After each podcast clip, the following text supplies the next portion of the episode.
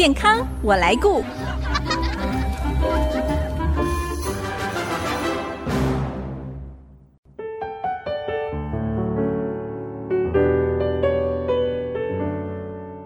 大家好，我是王淑荣，欢迎收听《健康我来顾》节目，一起关心你我的健康。现代人普遍吃得多，动得少，再加上压力大，很多慢性疾病甚至更严重的健康问题，一不小心就会找上门。但随着民众对于健康检查观念的提升，有越来越多人愿意花时间和金钱投资在健检上，期待可以早期发现疾病和预防疾病的发生。但是健检项目上百种。到底该怎么样选择才能够找到 CP 值最高、最适合自己的健康检查呢？今天我们很高兴邀请到新竹马街医院健检中心技术主任陈美玲主任来节目分享定期健检顾健康这个主题。特别在一年即将结束的前夕哦，我们可以规划一个总体检，顾自己跟家人的健康。我们先欢迎陈主任，主任您好。呃，主持人徐荣杰您好，我是陈美玲，很高兴来这里跟大家分享一个健康检查的资讯。主任，我想请教一下哦，人在超过四十岁以后呢，慢性病发生的风险就会增加。那其实国民健康署呢是有提供四十岁以上的民众哦六种免费的健康检查，是不是也借着这个机会呢，跟大家先来介绍一下？也许有些人从来没有用过，对不对？对，徐荣杰您说的是，其实呢，呃。呃，超过四十岁之后，有一些慢性病，它早期其实没有任何的症状，可能症状都是很轻微的，所以我们必须要靠定期的健康检查来监控自己的身体健康，是那才不至于以后发病，反而要花更多的金钱跟时间去做一个治疗的部分。那针对国健署免费提供的这个健康检查，其实民众的话，如果四十岁到六十四岁之间，其实每三年有一次可以做免费的国健署成人体检。那如果您是小麻痹，然后三十五岁以上或者五十五岁以上的原住民，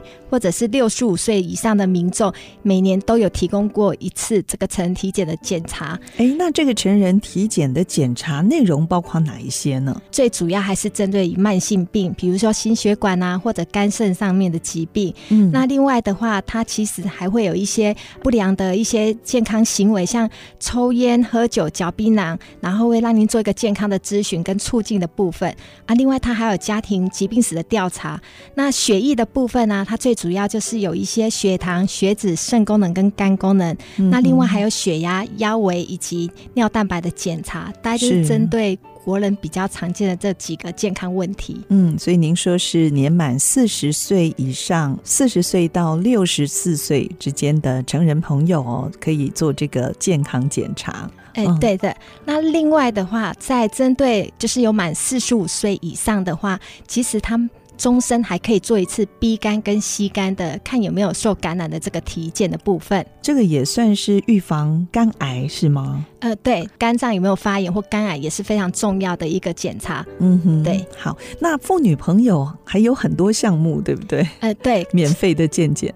对，除了刚刚讲的这个成人体检以外的话，还有一个四大癌筛，也是国建局一个重要的一个筛检的部分。嗯，那四大癌筛的话，最主要就是像女生的话，就是三十岁以上。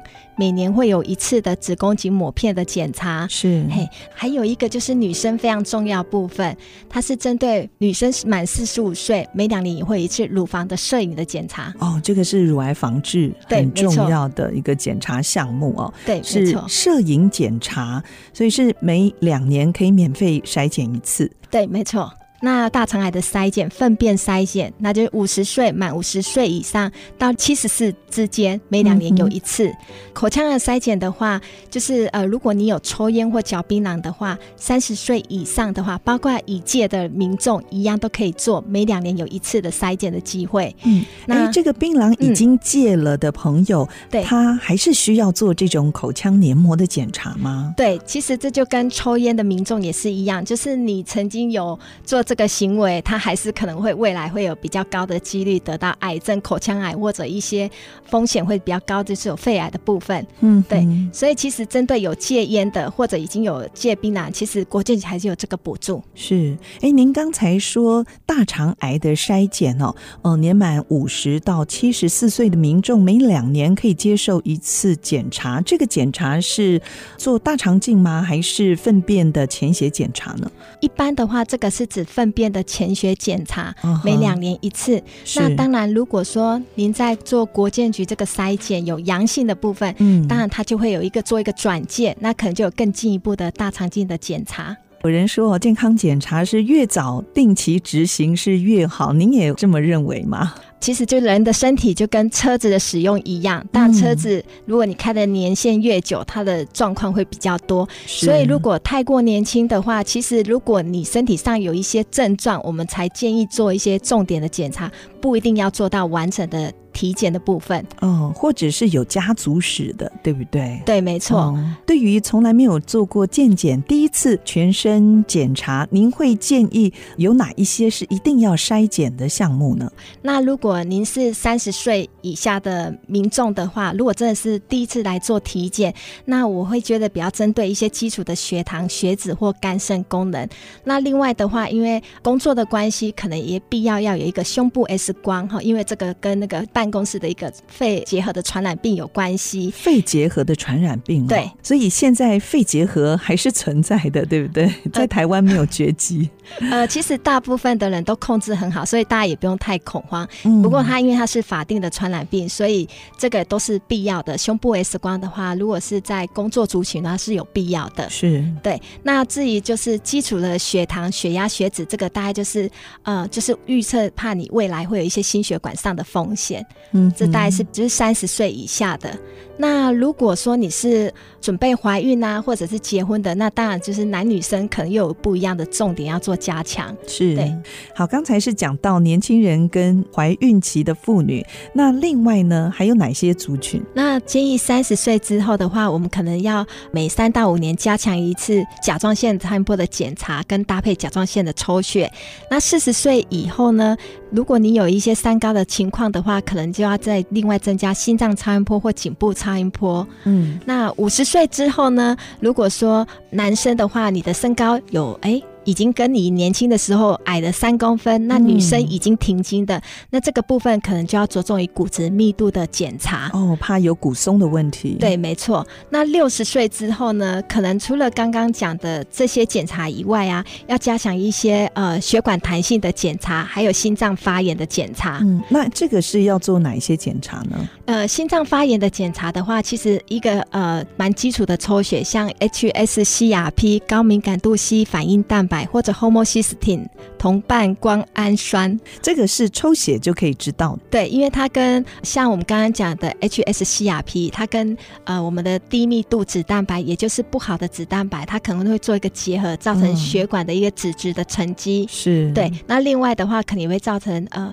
Homocysteine 的话会造成血管的硬化，嗯、这个就蛮适合六十岁以上的人来做检查。是。那另外有一点就是一定要注重的，就是眼睛的检查。对对，对。眼睛的话，它算是沉默的器官，它其实也不会有表现出来。嗯。那通常的话，会建议做一个眼科的散瞳检查。是。对，那才能呃让你的瞳孔放大情况下，可以看到你的视网膜跟黄斑部。好。那另外也建议六十岁的话，其实可以做一个全身的磁振造影。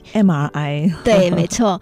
那二马 I 的话，最主要是看脑、腰颈跟腹部的部分。嗯，好。那脑的话，我们大家可以看一些有没有一些退化，或者有没有一些呃中风的情况。那其实它还有另外一个非常重要的筛检，它是可以看那个。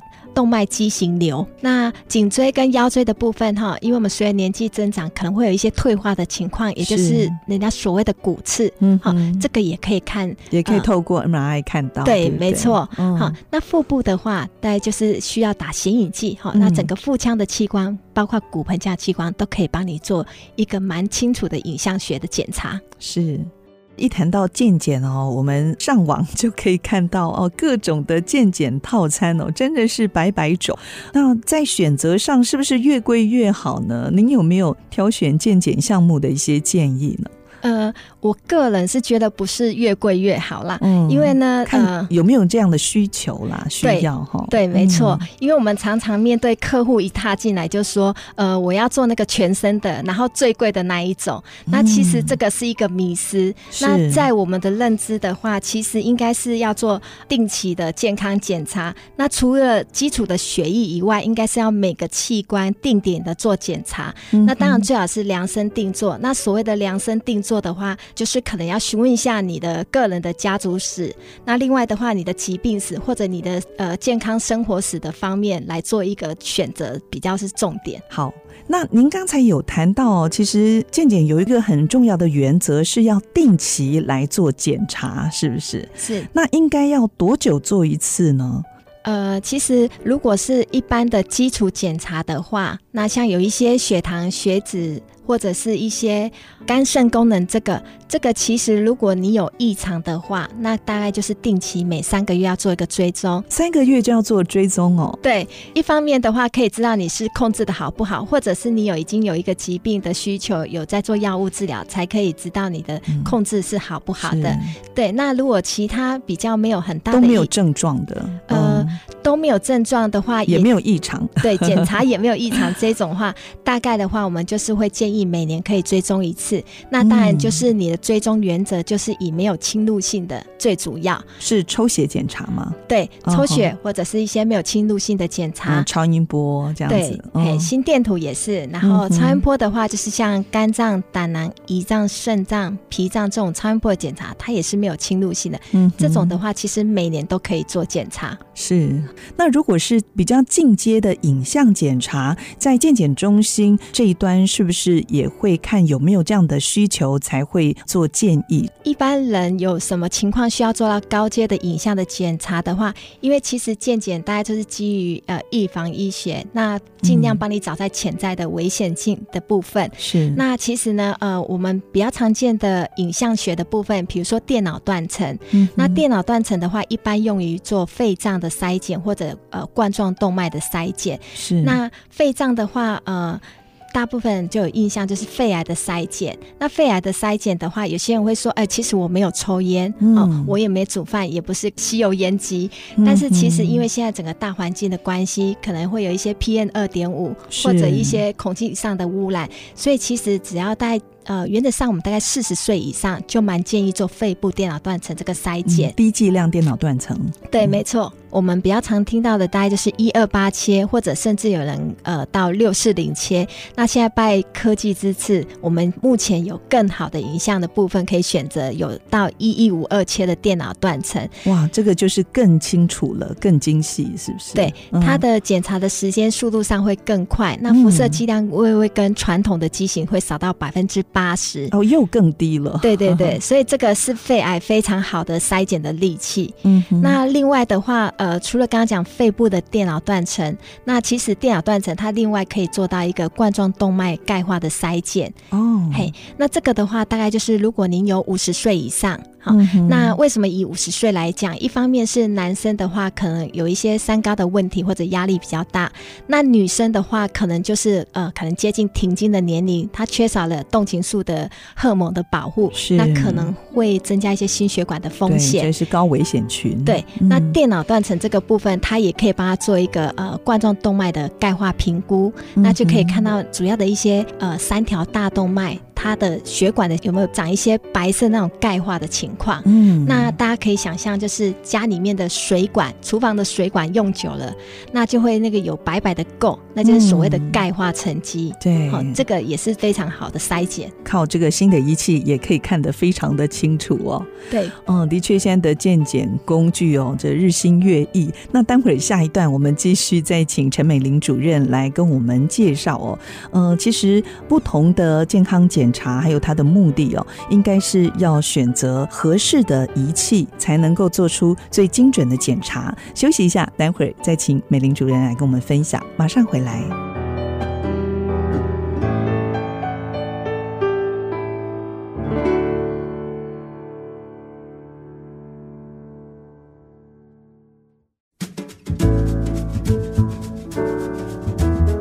您现在所收听的是 IC 之音竹科广播 FM 九七点五健康我来顾节目，我是王淑荣。在一个礼拜之后，我们就要送别二零二零年了。在一年即将结束的前夕呢，我们特别为大家邀请到新竹马街医院健检中心技术主任陈美玲主任来节目分享定期健检顾健康这个主题，帮助我们怎么样规划一个总体检，顾自己跟家人的健康。继续，我想请教美玲主任。刚才我们谈到了，其实健检工具哦，非常的多样，不同的检查需要，其实是应该要选对仪器才能够做精准的检查。那是不是也可以稍微为我们介绍一下呢？目前有哪一些健检工具？好的，其实呢，以健检的工具来讲的话，我们最主要还是以没有侵入性的检查仪器为重点。嗯，对。那没有侵入性的话，比如说是超音波，那超音波的话，一般。它的运用非常的广，它可以从头做到呃你的肚子，比如说颈部的超音波。嗯、那颈部超音波的话，就是有些人如果有三高问题，他颈部的血管可能就会有狭窄的问题。嗯，那颈部超音波以外，当然就是还有甲状腺超音波。哦、那对，因为现在的人压力都比较大，那有有一点甲状腺也算是一个文明病了，对，容易出状况。对对对，这个甲状腺超音波应该也是纳入考量之一。嗯、那另外的话。接下来的话就是心脏的超音波，嗯，好，那看你的心脏的功能的部分跟瓣膜的部分，嗯，它是可以看到结构吗？嗯、心脏超音波，对，就是看到你的结构上有没有问题，哦、那你的瓣膜有没有闭锁不全的问题？是，但是里面血管是没有办法看到的哦。呃，对，血管的话可能就又要用其他的仪器的检查，嗯，然后另外的话，女生的部分就是乳房的超音波，好、嗯哼，它最主要是看乳房有没有一些纤维囊肿，那呃。腹部的部分，我们就是腹部的超音波的话，可以看肝脏、胆囊、胰脏、脾脏或者肾脏。不过像胰脏哦，这个好像不是那么容易看得到，特别腹部，呃，如果有中广身材的哦，那这个腹部超音波也有它的限制，是不是？对，没错。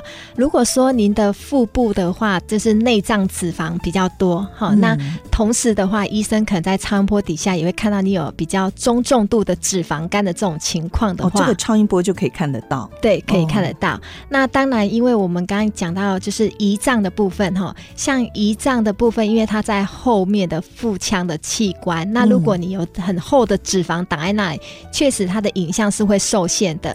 那这个部分的话，如果说哎、你有合并有一些呃其他的。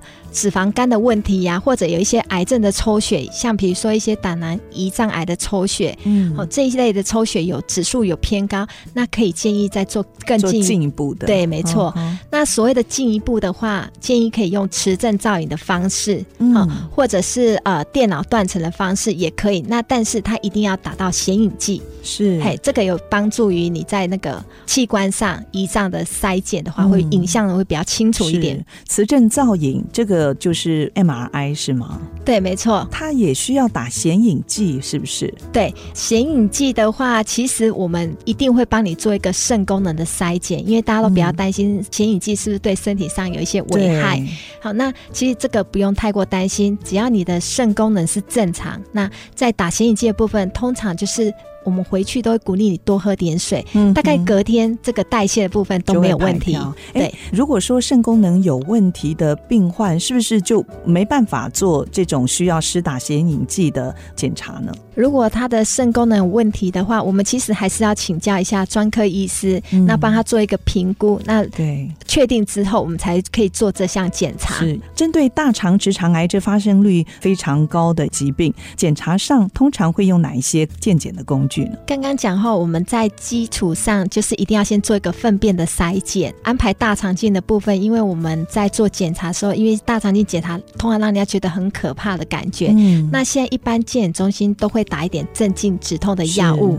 对，那它是舒眠。对，没错，它会让你在迷迷糊糊、放轻松的情况下，可以执行好这一项检查。嗯，那。大部分人都会连胃镜都一起排，对，嘿，就胃肠镜一起排这样子。对，那通常我们在排胃镜或大肠镜的时候，胃镜会建议您搭配一下幽门杆菌的检查。嗯，好，那因为现在其实呃有蛮多的证实说胃癌跟胃幽门螺旋杆菌是有关系的哦。哎，对，它这支细菌可能会造成您胃的溃疡，或者是，是呃可能会有癌症的比例更高这样子。嗯，那通常胃镜跟大肠镜会一起做。那目前能诊断胃癌跟大肠癌还是只有胃肠镜。好，这个算是侵入性的检查，但是却又很必要，对不对？对，没错，因为、哦、呃，它的准备时间比较长，然后也比较辛苦，嗯、还要清肠。对，没错，所以通常我们大概会建议啦，您四十岁以上可以先做一次。那如果没有很大的问题的话，嗯、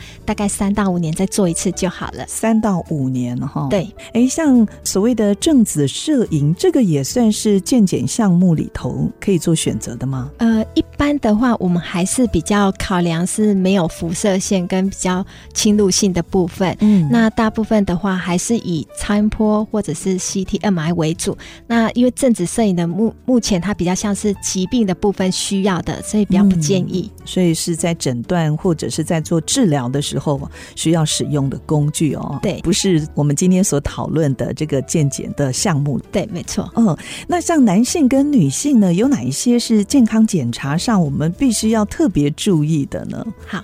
女生的话，通常呢，我们大概三十岁之后啦，我们会比较建议说要加强女生的部分，就是妇产科的部分。那像妇产科超音波啊，看子宫卵巢的部分。然后另外的话，就是健保的抹片，每年都应该要抹一下这样子。嗯、那另外还可以搭配那个人类乳突病毒的筛检，是嘿。那这个也是比较跟我们那个子宫颈癌比较有相关的部分。嗯哼，那还有呃，另外的话是乳房的超音波的检查。如果是以五十岁以上的男生来讲的话，我们比较着重的话，可能就要再增加一个射护线超音波的检查。嗯，对。另外建议搭配射护线特异抗原 PSA 的抽血。嗯，那这个在那个男生的射护线的癌症指数是一个很重要的指标。所以男性跟女性呢，在健康检查上哦，有这几项是特别要分出来的哦。对。好，如果说我们健康检查报告出来出现了红字，下一步要怎么办呢？赶快找各科的医师嘛？是的，因为其实呢，现在的健康检查的报告，他们呢在内容的细分里面都分得蛮清楚的。嗯，那其实报告的部分都会建议你，是不是有一些是立即要处理的？嗯、那立即的话，大概小关都是呃，比如说有一些心血管的问题，或者一些可能是有癌症的一个前期的问题，是这个就一定是不能怠慢。嗯、那这个的话，通常在健检中心也会做立即的关怀，协助您做转诊挂号的问题。对对，那。其他的话，我们会在细节的帮您分三个月或者六个月的追踪。嗯哼，好，那三个月或六个月通常会比较是血液的部分为主，因为有时候你在做一些呃身体的一些药物的治疗或者一些饮食上的控制或者运动之类的话，它大概要一段时间，可能你立即做检查是看不到它的成效。嗯、是对这个部分，大概就是分三到六个月要再做追踪。嗯、那有一些可能就是每年要定期追踪的这个。报告里面其实也会提醒您，嗯，就需要改变一些不良的生活习惯哦。对，那其实除了改变呃生活习惯以外，纵使你的健康检查的报告也都是没有任何的红字，但是也不应该掉以轻心。是，好，那其实你在家里的话，呃，平常可以做的啦哈。我们比较建议就是定期每天量血压。那另外的话，有空也可以把你的皮尺拿出来量量腰围。对，那腰围的话。通常就是男生不分年龄是希望九十公分以下，嗯、那女生是八十公分以下。为什么量腰围这么重要？因为其实腰围的话，它量出来可以就是不需要任何仪器检查，但是可以知道你的内脏脂肪是不是比较多的情况。内脏脂肪多就是一个风险，对，对，对，它就是跟呃新陈代谢疾病就是一个有相关的。那个因子这样子，嗯，对。那如果说平常的话，可能除了就讲维持健康的一些生活形态啊，低油低盐啊。高纤食物啊，然后每周大概就是要运动。一百五十分钟的一些中度的身体的运动，嗯，那另外的话是控制体重啊，还有一些不良的呃生活习惯啊，或者一些呃抽烟啊这一些，可以做一个健康咨询，戒烟或者一些减重的一些饮食指导，都对身体上是有帮助的。好，今天非常谢谢新竹马街医院健检中心技术主任陈美玲主任跟我们分享这么详细有关于健康检查的资讯，非常谢谢美玲主任的分享，谢谢。好，谢谢淑荣姐。今天是十二月二十五号，圣诞节，在节目最后也祝福大家圣诞平安快乐。我是王淑荣，下个礼拜健康我来顾节目再会。